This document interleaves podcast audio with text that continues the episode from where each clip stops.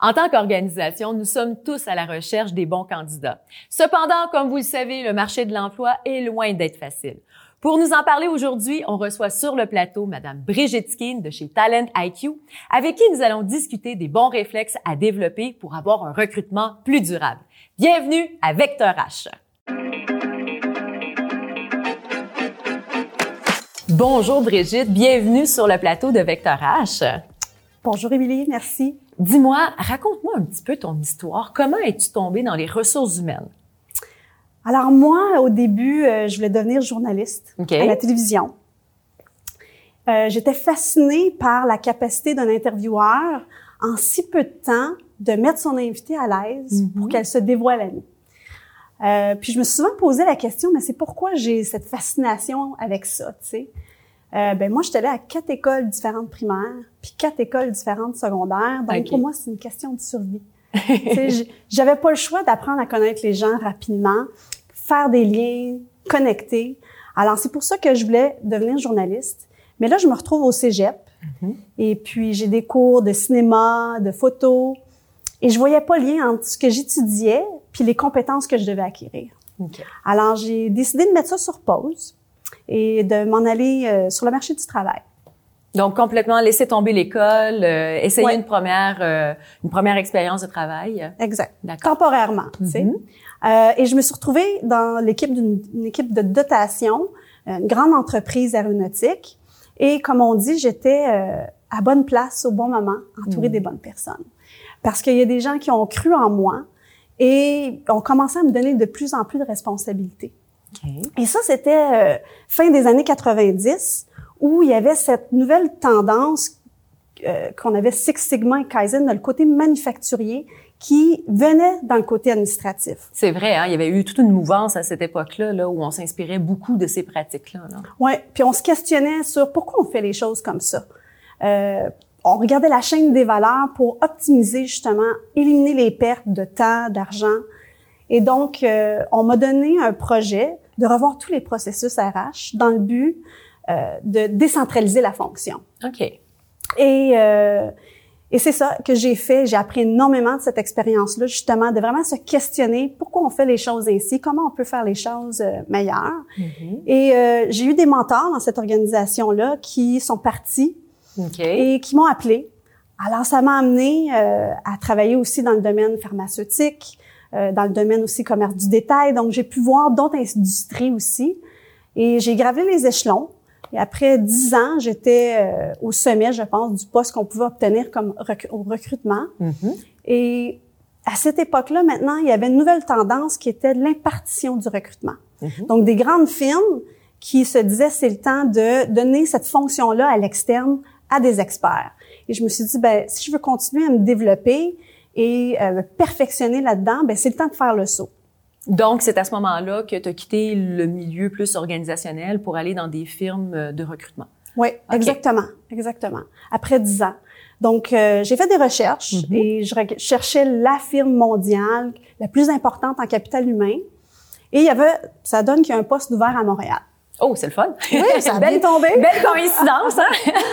fait que j'applique. Euh, ils retiennent ma candidature, je vais pour les entrevues, mais malheureusement, j'ai pas eu le poste. Oh, d'accord. Fait que j'étais assez déçue.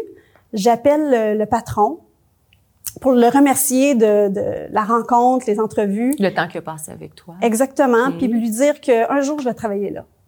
J'étais convaincue, c'était ma mission. Donc, j'ai dit, si jamais ou quand il y aura un autre poste, pensez à moi. OK. Eh bien, six mois plus tard, il y a eu un autre poste, puis il a pensé à moi. Ah, c'est le fun. Ouais. Donc, c'est là que j'ai fait le saut, puis j'ai travaillé en consultation pour un autre dix ans, euh, principalement euh, pour des, des, grandes entreprises partout dans le monde. Euh, et c'est moi qui, à un certain moment, qui est devenue la personne qu'on parachutait dans les comptes quand les choses allaient pas bien. T'étais un peu sur la ligne de front? Vraiment sur la ligne de front. Ouais. Et euh, l'objectif que moi j'avais, c'est comment on peut remettre ça sur les rails rapidement. Euh, on regardait la structure, on regardait la technologie qu'on avait pour soutenir nos recrutements, on regardait aussi la collaboration qu'on avait avec les gestionnaires, euh, tout ce qui était comment on se positionnait sur le marché. Est-ce qu'à ce moment-là, il y avait déjà des modèles qui existaient sur lesquels tu pouvais te baser? Pas vraiment. Donc, Euh, tout pas était à bâtir. Tout était à bâtir, puis c'était aussi dans une question de mondialisation aussi. Donc, j'avais des équipes, là, quand j'ai quitté, euh, j'avais des équipes partout dans le monde, environ une centaine d'employés. On comblait 6000 postes annuellement dans Des- plus de 42 pays. C'est des beaux défis, là. Ouais, très beau défi. On apprend énormément de cette expérience-là. Mais là, j'étais tannée d'être dans mes valises Mhm. et euh, je voulais vraiment apporter tout ce savoir-là, cette expertise-là au PME d'ici. Et donc, c'est pour ça que j'ai décidé de partir euh, Talent IQ avec ma partenaire qui était en fait une cliente qui est devenue maintenant ma partenaire, Maud de la Liberté. Puis on a démarré Talent IQ ensemble. Fantastique. Donc, euh, on va regarder justement dans le prochain bloc euh, qui sont les parties prenantes justement pour avoir un recrutement qui soit plus euh, plus durable. Et s'il y a quelques trucs et astuces aussi que tu peux donner à nos auditeurs pour qu'ils puissent améliorer leur pratique. Alors, Brigitte, quand on parle du recrutement durable, si on se donnait une définition là pour nous puis les, les auditeurs, qu'est-ce que ce serait? Un recrutement durable, c'est euh, c'est quelqu'un qu'on embauche qui reste dans l'organisation. Mhm. Mais en plus de ça, c'est quelqu'un qui s'épanouit. C'est quelqu'un qui va s'imprégner de la culture, qui va bien la comprendre. Un va- attachement? Un attachement, exactement. Euh, donc, c'est comme ça, je pense, je, définirais, euh, je ferais une définition de recrutement durable. Et euh, tu me mentionnais tout à l'heure dans le bloc 1 que tu as pu percevoir à travers tes différentes expériences de travail euh, qu'il y avait différents niveaux sur lesquels on pouvait travailler euh, au sein de l'organisation, justement pour avoir un, un recrutement qui soit plus solide, développer des bons réflexes. Quels seraient ces trois niveaux? Le premier niveau, je pense, qui est très important, c'est simplement changer la perception qu'on a du recrutement. Mhm. Souvent, on essaie d'apporter des changements, mais les gens perçoivent le recrutement comme une fonction administrative. Très opérationnel, DRH. Hein? Exactement. Et c'est tellement pas ça. Tu sais, quand on y pense, le recrutement, c'est la fonction la plus stratégique dans l'organisation. C'est le choix qui ont choisi de se joindre à nous qui va porter notre mission, vision. Alors, euh, je pense que ça, c'est le premier point Mhm. qu'il faut absolument euh, se questionner. Le deuxième, ce serait quoi? Le deuxième, c'est ce que j'appelle l'angle mort de- du recrutement, c'est les gestionnaires embaucheurs. Ah oui, nos gestionnaires sont tellement importants. hein. Ouais, alors il faut les outiller. Euh, il faut qu'ils deviennent des partenaires avec le, le département des recrutements. Et le troisième, c'est ben une fois qu'on a choisi la bonne personne, qu'elle nous a choisi aussi, hein, Mhm. parce que c'est un choix mutuel qu'on fait. Ben là, euh, c'est l'accueil et l'intégration qui commence. Fait que ça, ça serait le troisième point. Je pense que si les organisations s'attaquent à ces trois choses-là, euh, ils vont être mieux équipés pour attirer, sélectionner puis retenir les meilleurs talents. Donc, si on revient au premier niveau, on disait euh, c'est très, très, très important là euh, de changer un peu la perception qu'on a au niveau euh, du recrutement. Est-ce que tu aurais des, euh, des conseils ou des exemples à nous donner? Ben, je pense que la meilleure façon de l'illustrer, c'est de faire une comparaison avec le département des ventes. OK. Euh, Parce que- explique-moi ça. Ben, en fait, on commence avec le début. Dans les ventes, on a développement des affaires, puis on a les ventes. C'est deux choses distinctes. Mhm. Quand on est en mode développement des affaires, on fait de la prospection de clients. Donc, l'approche est différente. On est là pour apprendre à se faire connaître. Euh, tandis qu'en vente, ben là, on s'imagine, on est dans notre boutique, a un client rentre, la personne qui représente les ventes est là pour faire l'ad- l'adéquation entre ce que le client recherche puis nous, ce qu'on a à offrir. Est-ce que ce serait un peu comme un mode euh, proactif, donc je vais un peu au devant des candidats versus après ça, ben c'est le candidat qui vient à nous, donc là je suis plus en mode en mode vente comme tu dis pour euh, valoriser un peu plus mon organisation. Est-ce que c'est ça un petit peu l'analogie? Exactement. Donc, ça serait, euh, si je fais la comparaison au recrutement maintenant, on a l'acquisition de talent, qui c'est des candidats passifs, comme tu dis. Donc, c'est des gens qui, ils nous connaissent peut-être, mais ils n'ont pas pensé encore comme destination de carrière chez nous, comme employeur potentiel? comme employeur potentiel. Exactement. Donc, les gens qui sont en acquisition de talent vont être plus en mode sourcing, en mode de recherche de candidats passifs. Tandis qu'un recruteur, tant qu'à lui ou tant qu'à elle, est là pour quand le candidat applique. On va être beaucoup plus dans le mode où on va aller trouver ce candidat-là, où on promouvoit nos postes, le candidat applique et on fait l'adéquation maintenant entre ce que le candidat recherche Mhm. et les exigences du poste. Et, euh, et selon toi, dans ce premier niveau-là, est-ce que c'est important aussi de, de sensibiliser peut-être l'ensemble de l'organisation au rôle qu'ont aussi euh, les recruteurs pour que on comprenne bien peut-être euh, la situation du marché de l'emploi à l'heure actuelle euh, et qu'on serre un petit peu plus davantage les coudes à travers euh, la mission qui est le recrutement? Tout à fait. Donc, comme je disais tantôt dans le département des ventes, quand on pense comment on équipe les gens qui font du développement de- des affaires et des ventes, ils apprennent, ils prennent le temps de comprendre qui nous sommes, c'est quoi notre culture, c'est quoi nos valeurs. Mais c'est la même chose pour le recruteur. C'est pas juste, on recrute pas juste pour le poste, on recrute pour l'équipe, puis on recrute pour l'ensemble de l'organisation. Donc, il faut qu'il y ait euh, une adéquation entre les valeurs du candidat et de l'organisation. Oui. OK. C'est ça, une, une embauche durable. Tout à fait. C'est ces trois éléments-là qui sont alignés. Ouais. Et euh, comment tu, tu préconises cette sensibilisation-là? Est-ce que euh, c'est en, en, ouvrant la discussion avec les, les employés? Est-ce que c'est de la formation? Comment, euh, comment tu t'y prends justement pour que l'organisation soit un peu euh, au même niveau, que tout le monde ait la même perception du rôle des recruteurs puis du marché de l'emploi? Bien, la première chose, il faut se questionner puis prendre le temps de vraiment définir notre marque employeur. Hmm définir notre PVE. C'est quoi notre proposition valeur à l'employé? Puis encore une fois, quand je vais faire la comparaison avec les ventes, les ventes sont soutenues par le marketing et les communications. C'est là qu'ils vont recevoir cette expertise-là pour les aider à développer. On a besoin de ça aussi en recrutement. Mm.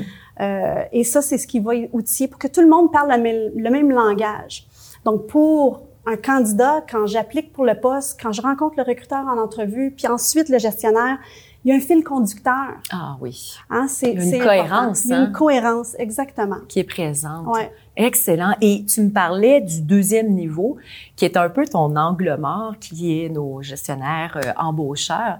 Comment on fait justement pour bien les outiller pour que ce soit finalement euh, une belle valeur ajoutée pour nos recruteurs? Mais moi, je pose toujours trois questions quand je rencontre un PDG ou un VPRH. La première question que je pose, c'est c'est quoi votre première préoccupation, votre priorité en ce moment? Puis on me répond toujours, c'est l'embauche. On le sait, une compagnie sur deux aujourd'hui euh, refuse des contrats parce qu'ils ont pas assez d'employés. Le marché est loin d'être facile. Il est loin d'être facile en ce moment. Mm-hmm. Et après ça, je leur demande, alors qui chez vous a la responsabilité de prendre les décisions d'embauche? Ben, c'est le gestionnaire. Okay. Alors, comment, qu'est-ce que vous faites pour vous assurer que le gestionnaire est bien outillé pour prendre les bonnes décisions? Et c'est là que j'ai moins de réponses. Hmm. On réalise à ce moment-là qu'on n'a pas outillé nos gestionnaires. Alors, ça prend de la formation, ça prend des outils concrets aussi, puis de l'accompagnement. L'accompagnement de la part des RH? De la part des RH, oui, mm-hmm. absolument.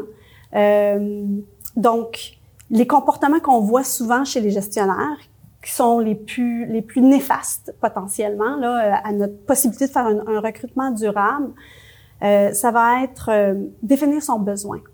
C'est vrai que c'est pas toujours évident hein, pour les gestionnaires. Est-ce que tu as des petits trucs ou astuces à donner aux gestionnaires pour mieux définir justement son besoin? Oui, il faut il faut se questionner vraiment sur c'est quoi nos exigences indispensables versus souhaitables prendre le temps d'avoir la discussion aussi avec le recruteur. Mm. Le, le, réflexe que je vois souvent, c'est bon, Brigitte est partie, je prends la description de tâche à Brigitte, puis je donne ça au recruteur, c'est ça que je veux. Je veux un copier-coller de la personne qui est partie. ouais, ouais, c'est ça. Mais c'est le temps de se questionner. Pourquoi c'est quoi la raison d'être de ce poste-là? Mm. On a une opportunité aussi d'ajouter des compétences dans notre équipe. Donc c'est quoi les compétences qu'on va avoir besoin dans trois à cinq ans? Alors, qu'est-ce qu'on peut faire? Puis la discussion avec le recruteur, et c'est là qu'on va mieux comprendre exactement comme c'est quoi le besoin qu'on a besoin. Puis parfois, euh, des fois, on se rend compte que dans l'équipe, il manque peut-être une certaine expertise, une compétence. Puis c'est aussi un levier intéressant là pour venir combler finalement cette euh, cette euh, cette perte là au sein au sein de l'équipe. Est-ce qu'il y a d'autres éléments que on doit sensibiliser nos gestionnaires pour être sûr qu'ils soient encore de meilleurs ambassadeurs pour nous aider dans le recrutement? Oui, un autre comportement que je vois souvent, c'est un réflexe, encore une fois, on approche une entrevue avec l'optique de on va chercher pourquoi j'embaucherais pas cette personne-là. Donc, euh, l'aspect plus négatif, est-ce que c'est ça que tu veux dire? Oui, ouais. donc on, on, rencontre un candidat, puis on, on cherche, bon, pourquoi je la recruterais pas? Ben, je vous le garantis, si c'est l'approche, vous allez en trouver une raison pourquoi vous allez pas embaucher la personne. donc, en bouding, on n'a pas de candidat, c'est ça que je comprends. On risque de ne pas trouver de candidat à cause de ça. Donc, changez ça simplement pour le but de l'entrevue, là, je vais essayer de trouver les raisons pourquoi je devrais embaucher cette personne-là. Et si tu n'en trouves pas, ben là, tu as tout fait.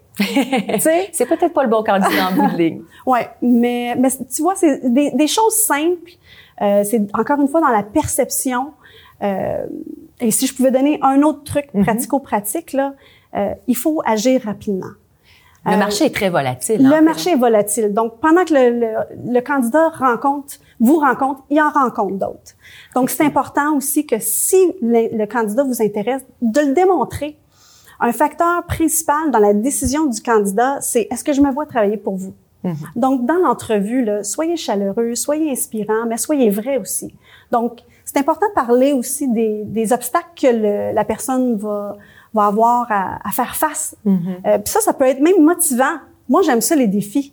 Donc, parlez-moi-en des défis que je vais vivre euh, quand je vais venir chez vous, puis comment moi, je peux contribuer. Donc, encore une fois, c'est euh, la cohérence qu'on parlait tout à l'heure en, définissant qui on est en tant qu'organisation, en tant qu'équipe. Euh, ben, c'est de le faire vivre aussi à travers l'entrevue, à quelque part, à travers l'expérience que le candidat va vivre avec l'organisation. C'est bien ça que tu me dis? Oui. Très intéressant. Puis, est-ce que euh, c'est pour toi quelque chose d'intéressant de questionner cette expérience candidat-là aussi pour s'assurer d'une cohérence plus en, en, profondeur? Donc, tu me parlais de l'entrevue, mais en amont de l'entrevue, est-ce qu'il y a d'autres choses auxquelles on peut réfléchir pour s'assurer justement de cette cohérence-là? Mais c'est toutes les communications. Toutes les communications que le candidat va avoir avec nous tout au long. Hmm. Euh, comment on affiche nos postes? Comment on les décrit? Les mots qu'on utilise, euh, ça l'évoque des émotions? De quoi on parle? Est-ce que c'est un copier-coller de la description d'emploi plutôt que d'être une offre d'emploi, hein, ou est-ce que c'est un petit peu plus vendeur, c'est ça? Oui, oui. Il faut parler justement des défis que la personne va avoir à surmonter, euh, le type d'équipe dans lequel on va joindre, hmm. lequel, quel genre de profil vous recherchez, pas juste des exigences techniques, euh, donc, je pense que ça, ça va devenir plus attrayant pour le candidat. Ils vont mieux comprendre aussi est-ce que est-ce qu'ils se voient dans ce rôle-là. C'est un peu une adéquation. Tu me diras si je me trompe, une adéquation entre les valeurs du candidat et les valeurs de l'organisation. Donc, si déjà on voit un fit, on risque d'avoir plus euh, d'intérêt de la part du candidat. Ouais. Hein? Mais faut pas se le cacher. Je pense aussi la pandémie a fait en sorte que euh, les gens se questionnent. Hein? On parle de la grande démission, mais il y a aussi la grande ambition. C'est des gens qui ont le goût de se réorienter. Euh, ils, ont, ils ont différentes choses auxquelles ils recherchent chez leur employeur. Pas juste justement qu'est-ce que je vais faire chez vous, mais t'es qui toi? T'es qui toi comme employeur? Est-ce que je me vois faire partie de cette mission-là? Hmm. Donc, il faut l'articuler, il faut en parler aux candidats tout au long du processus. Est-ce que ça veut dire aussi que les gestionnaires doivent démontrer un petit peu plus de flexibilité, un petit peu plus d'ouverture? Oui, oui, parce que il y a, exactement, il y a des gens qui se réorientent. Donc, c'est quoi les, les, les, compétences transférables, des profils atypiques? Mm-hmm. euh, et je dirais aussi un petit conseil que quand on rencontre un, entre, un candidat en entrevue, on pense souvent juste à notre rôle, mais pensez à l'ensemble de l'organisation parce que peut-être ce candidat-là va être bon pour une autre équipe, un autre poste ou même un poste plus tard chez vous. Donc, votre réputation est aussi sur la ligne. Là. Donc, même si vous embauchez pas le candidat, que le candidat quitte avec une bonne impression, c'est super important. Tout à l'heure, tu nous parlais de l'importance des communications. Euh, malheureusement, dans beaucoup d'organisations, puis tu me diras si tu as le même constat, on n'a pas toujours beaucoup de suivi hein, tout au long du, du processus. Est-ce que toi, c'est quelque chose que tu préconises auprès de tes clients, de dire d'être de, plus présent, de faire justement des suivis? Oui, les suivis, c'est primordial parce que après une journée, on vous a oublié. Eux autres aussi, ils se font solliciter. Oui. Hein? Donc, euh, c'est bâtir la relation. En fait, faut le voir que c'est le début de l'accueil et l'intégration de ton employé futur. Parce qu'on établit la confiance, euh, on apprend à se connaître. Euh, et là, ils savent aussi, si vous avez dit, euh, vous allez donner des nouvelles, puis vous en donnez pas, ça envoie un message. Ça hein? envoie un message. Tout à fait. C'est peut-être pas l'image qu'on souhaite envoyer de l'organisation nécessairement. Mm-hmm. Tu me disais comme troisième niveau très important, l'accueil et l'intégration. Comment tu le perçois? Euh, ben, je vais faire une autre comparaison, euh, Émilie. Je vais, je vais faire une comparaison avec les, les hôtels. OK. Donc, quand tu loues une chambre d'hôtel, mm-hmm. tu t'attends à ce que ta chambre soit prête à l'heure, puis que tu arrives dans ta chambre, le lit est propre, j'ai des nouvelles serviettes, mais quand tu as ça, tu fais pas Wow! Hey, c'est un bel hôtel, je vais en parler à tout le monde. C'est la même chose en recrutement. Donc, comment on peut rehausser cette expérience-là? C'est comme juste la base, finalement. C'est la hein? base. Donc, les gens vont dire, ben, euh, quand la personne est arrivée, leur équipement était prêt, on a fait une présentation, on est allé luncher avec eux. Mais ça, c'est pas le wow. Ça, c'est ta chambre est prête, est propre. Mm-hmm. Alors, comment on fait ça? Fait que je reviens à mon exemple de l'hôtel. Imagine, tu arrives dans ta chambre, puis tu as un petit message personnalisé qui dit euh, Bienvenue, Émilie. On voit que c'est ta première visite ici. Viens rencontrer Julie. Euh, euh, puis elle va t'expliquer comment tu peux découvrir notre région. Puis en attendant, ben voici un petit chocolat fait du chocolatier euh, du voisin. J'avoue que tu commences à me convaincre. Puis pourtant, c'est tellement simple. C'est vrai. Hein? Faut pas se penser que c'est des choses complexes qui vont demander beaucoup d'investissement. C'est, c'est, mais c'est, important. Donc, pour revenir au, à l'accueil et l'intégration, moi, je vais selon les 5 C. OK. Alors, le premier C, c'est la conformité. Mm-hmm. euh, c'est ce qu'on appelle les formulaires. Il faut le faire, c'est plate, mais on n'a pas le choix. Le côté un peu plus administratif, là. Oui. Euh, ensuite, on a la communication. Comment on communique avec l'employé tout au long de leur intégration? On a ensuite la culture. Comment on les intègre? Et dans notre culture. C'est beaucoup plus qu'une présentation là. Mm-hmm. C'est des activités, c'est des expériences qui vont faire, qui vont vivre nos valeurs. Ensuite, c'est la communauté. C'est démontré dans plein de recherches que si on a des liens avec des collègues de travail dans notre équipe puis à l'extérieur de notre équipe, on va rester plus longtemps dans l'organisation. Donc, c'est important de leur donner des opportunités de faire ces contacts-là. Et le dernier, ben, il faut que ça soit cool. Il faut que ça soit mémorable. on veut faire le wow en bout de ligne. Il y a un wow. Et euh, ton accueil intégration, habituellement, ça se passe sur euh, une échelle de combien de temps? Ça peut varier, mais je dirais le minimum, c'est trois mois.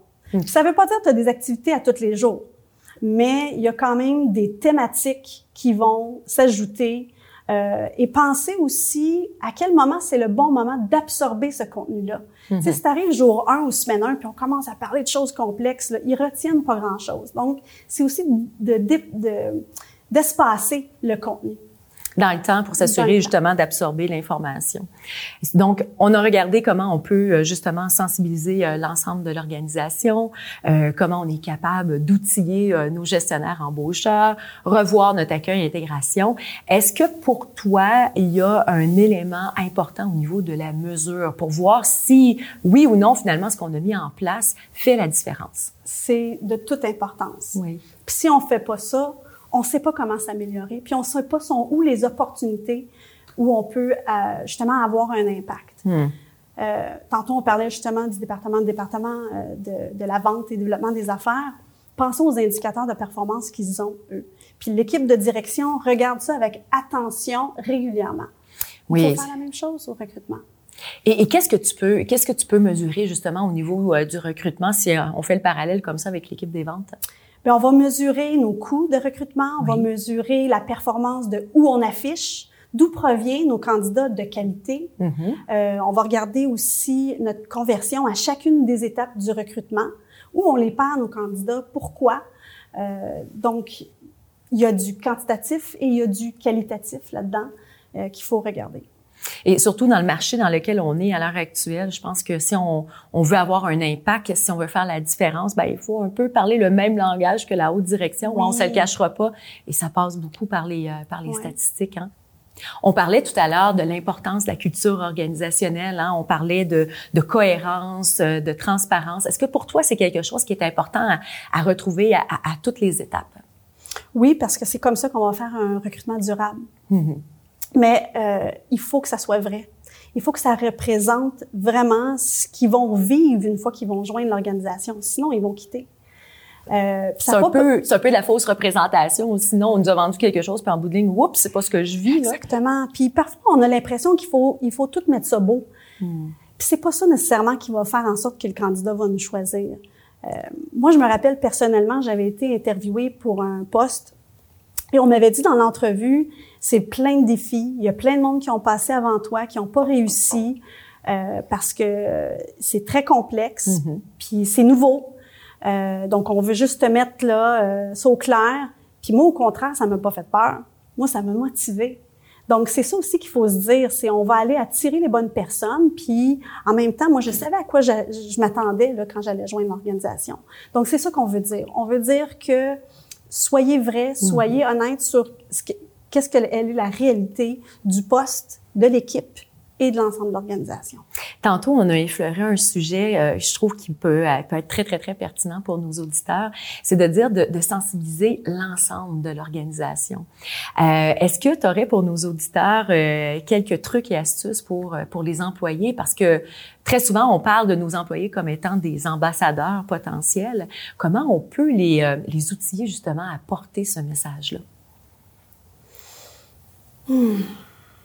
c'est parce que c'est, il n'y a pas une chose qu'on peut faire qui va tout changer. Tu sais, c'est, c'est au fil du temps. Je pense que quand les gens, quand les employés sont heureux, puis ils aiment mm. ce qu'ils font, ils sentent aussi qu'ils peuvent contribuer, ben naturellement ils vont avoir le goût d'en parler. Tu sais, ils vont en arrivant chez eux, ça va être quelque chose de positif. Mais je ne sais pas s'il y a une action spécifique qu'une entreprise peut faire. Ben, ce que j'entends, c'est un peu dans leur expérience au, quotidien. Exactement. Oui. Ben, c'est sûr qu'on doit leur demander, on doit leur dire que des références sont la bienvenue, puis euh, sais, mais à part de ça, je pense que ça doit venir d'eux. Donc ils doivent le sentir, ils doivent euh, euh, le vivre. Ils doivent le vivre pour véhiculer le message par la suite. Ouais. Écoute, Brigitte, un énorme merci, très intéressant. Euh, ce que j'entends à travers euh, l'ensemble de nos discussions, c'est que effectivement, euh, tout ce qui est la cohérence, tout ce qui est la transparence, c'est vraiment très, très, très important pour s'assurer justement d'un bon recrutement durable. Dans le prochain bloc, on va regarder justement les différents trucs et astuces qu'on peut donner à nos organisations pour justement s'améliorer au niveau de leur recrutement durable. Brigitte, si on reprend l'ensemble des éléments qu'on a mentionnés euh, dans le bloc précédent et euh, qu'on se dit, OK, ce serait quoi peut-être les 5-10 éléments à retenir en tant que PME pour mettre tout ça en pratique et avoir un recrutement durable, par quoi on commence? On commence par définir notre proposition valeur employée. Mm-hmm. Donc, euh, et c'est un merveilleux moment d'impliquer nos employés. Mm-hmm. Parce que eux le savent. Hein, pourquoi ils viennent chez nous à, toutes les, à tous les matins travailler, euh, donc, on les implique et ils aiment ça contribuer aussi.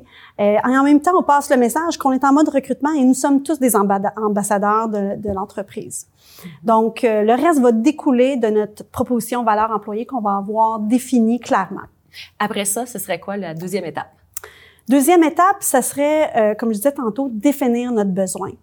Euh, donc, vraiment prendre le temps de se questionner quand il y a une ouverture de poste, c'est quoi la raison d'être du rôle? Mm-hmm. et profiter du moment aussi pour penser aux, aux compétences transférables, profil atypique pour justement ouvrir les bassins de talent. Donc, au lieu d'essayer de faire un copier-coller de la personne qui est partie.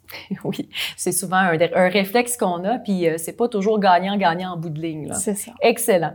Et après ça, qu'est-ce qu'on fait euh, au niveau de nos outils pour s'assurer là qu'on on puisse se démarquer peut-être un peu plus euh, sur le marché de l'emploi?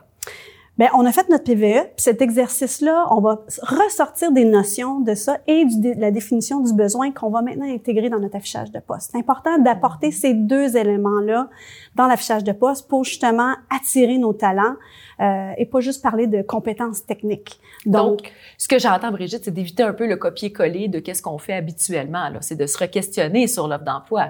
Oui, oui. Et mettre de l'avant en premier, euh, qu'est-ce qu'on a à offrir? Justement, l'exercice qu'on a fait avec la PVE.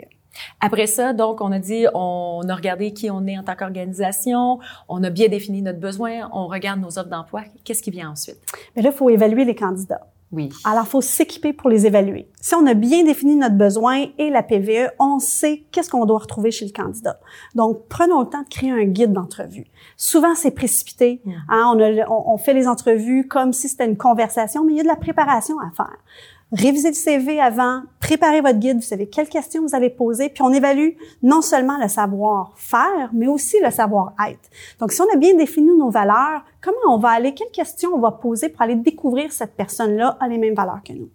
Et euh, est-ce que tout au long de ces étapes-là, les communications restent quelque chose d'incontournable? Absolument. Mhm. Donc, encore une fois, ça doit être cohérent hein, tout au long parce que ça va se traduire dans l'expérience candidat. Donc, comment on affiche notre poste, quelles questions on pose est un indicateur au candidat aussi de qu'est-ce que vous recherchez? Euh, donc, et de qui on est comme Et de qui vous êtes, c'est ça, exactement. Et euh, est-ce que, euh, selon toi, on attend au, au, au, dernier moment pour dire à un candidat qui est choisi ou au contraire, on est mieux de, de, de lui indiquer assez rapidement? Euh, non, c'est bon de le faire mentionner parce que, comme je disais tantôt, le candidat, euh, un gros facteur dans sa décision, à il ou à elle, c'est est-ce que je me vois travailler pour vous? Donc, on veut être euh, désiré.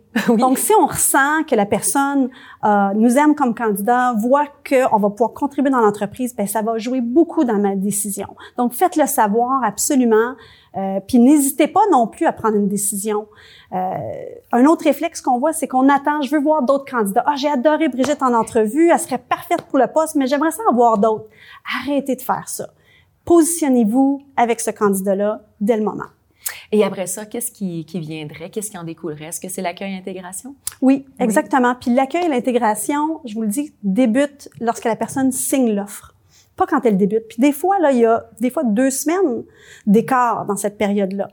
Et un phénomène qui était présent avant, mais beaucoup plus aujourd'hui, c'est les gens acceptent l'offre, mais ils se, ils se présentent pas la première journée. C'est vrai qu'on le voit de plus en plus, malheureusement. Hein? c'est malheureux, puis les entreprises sont, sont ils comprennent pas ce phénomène-là, mais c'est la réalité. Donc, si ça vous arrive à vous, ça l'arrive à d'autres aussi.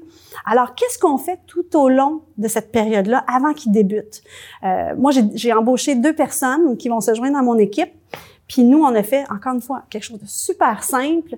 On a pris une photo d'équipe en Zoom. Chacun, on a fait une affiche personnalisée avec le nom de la personne qu'on a intégré dans un courriel. Dire, on t'attend, on prépare ton arrivée. Si tu as des questions, n'hésite pas parce que si c'est important pour toi, c'est important pour nous.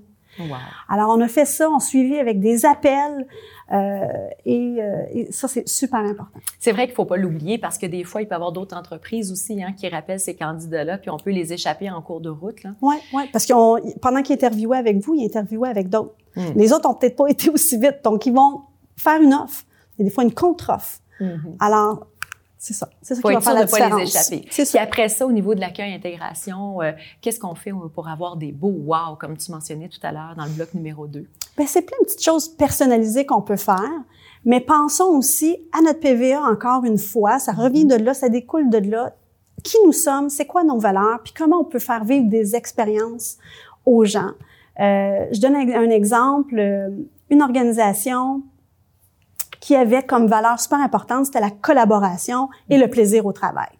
Alors, on a créé un événement Escape Room à la fin euh, de leur intégration. Okay. Euh, donc, ils se joignent avec des gens qui sont déjà dans l'organisation, puis c'est une activité qu'on va vivre qui est plaisant, qu'on doit collaborer, hein, mm-hmm. on doit trouver l'énigme et, et, sortir de, de, de la chambre où on est enfermé, effectivement. et ça c'est mémorable. Puis en même temps, ils ont vécu une collaboration avec leurs leur collègues de travail d'une façon différente, qui mm-hmm. sort un petit peu euh, du modèle euh, euh, contemporain qu'on voit aujourd'hui. Et euh, dernier élément, est-ce que la mesure reste quelque chose qui est important selon toi? Oui, il faut mesurer. Trouver les façons les plus simples de vous mesurer. C'est sûr que euh, les plus petites entreprises ont peut-être pas les outils comme les ATS, euh, qui sont des... Euh, systèmes de gestion de candidature. Exactement, mm-hmm. qui vont faciliter souvent la mesure. Mais si vous n'avez pas ça, vous avez quand même un budget que vous allouez. Euh, regardez où vous dépensez votre argent, c'est quoi le retour, d'où proviennent vos embauches. Mm-hmm. très important. Est-ce que vous avez un programme de référencement? Est-ce que vos, vos, candidats proviennent de là? Et là, vous allez pouvoir prendre des décisions en fonction de comment améliorer justement et optimiser votre processus tout au long. Merci beaucoup, Brigitte. Toujours aussi intéressant de t'entendre parler euh, de recrutement. Puis je suis persuadée que tu as donné des bons trucs et astuces pour justement outiller nos auditeurs à avoir un recrutement beaucoup plus durable. Je vous invite maintenant à écouter notre capsule d'expert avec Geneviève Cloutier de chez Normandin Baudry qui va vous présenter le discours du napron.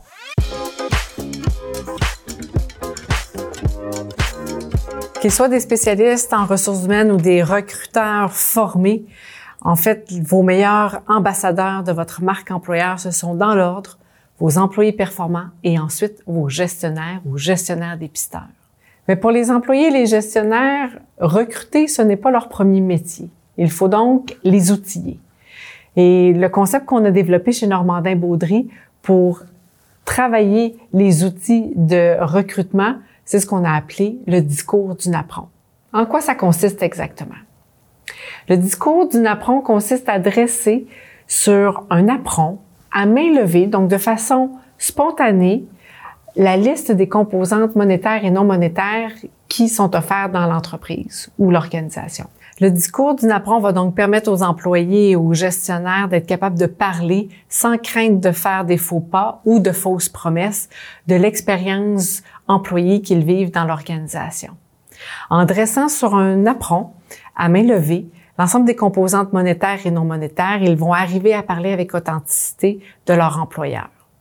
Par composante monétaire, évidemment, on va penser au salaire de base, mais n'hésitez pas à mettre en valeur les éléments qui touchent les primes, la bonification, les vacances également et tous les avantages sociaux, que ce soit au niveau de l'épargne retraite ou de l'assurance collective.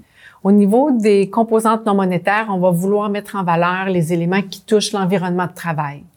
Et je dirais aussi la gestion de talent. De quelle façon l'employé va être euh, apprécié au niveau de sa contribution, sur quel genre de mandat il va être ou de projet il va être assigné, euh, la flexibilité qu'il va avoir au travail, l'ambiance de travail qu'il y a dans l'organisation, la qualité des, euh, des collaborateurs également, sont des éléments qui font partie de l'environnement de travail. Pour que le discours d'une apprend soit percutant, il faut qu'il soit authentique. Il doit donc euh, tenir compte des préférences et des besoins des employés tels qu'ils le sont en ce moment. Et il doit donc refléter les mots que vous utilisez dans votre organisation pour décrire justement vos politiques et vos pratiques, qu'elles soient monétaires ou non monétaires. C'est donc pas uniquement un travail de spécialiste en communication qui doit être fait ici. Habituellement, on va souhaiter développer un discours d'une apprend en écoutant euh, les préférences et, les mots qu'utilisent les employés dans leur quotidien. Et c'est comme ça qu'on va développer un discours d'une apprend qui est authentique et percutant. Maintenant, au-delà du soutien euh, euh, visuel que peut être le, le discours d'une apprend, il est important qu'il soit vécu. Et pour des gestionnaires et des employés, il faut pratiquer ce discours-là. On suggère fortement des groupes de co-développement pour aider justement nos gestionnaires, nos employés, ambassadeurs à se pratiquer avec ce discours euh, du NAPRON-là. Et lorsqu'on fait de telles séances de co-développement, en fait, on fait souvent d'une pierre deux coups parce que ça rappelle à chaque fois les éléments qui constituent euh, les propres privilèges que l'on reçoit. Et on le dit souvent en communication, communiquer, c'est répéter, répéter, c'est communiquer. Et c'est exactement ça à quoi sert le discours d'une approche. Vous savez, les bonnes pratiques de recrutement sont connues. Il faut simplement prendre un temps d'arrêt pour justement les consolider et s'assurer d'une bonne cohérence avec votre culture organisationnelle. N'oubliez pas de télécharger la fiche récapitulative sur le site factorage.com et vous pouvez également visionner d'autres émissions. Au plaisir et à la prochaine!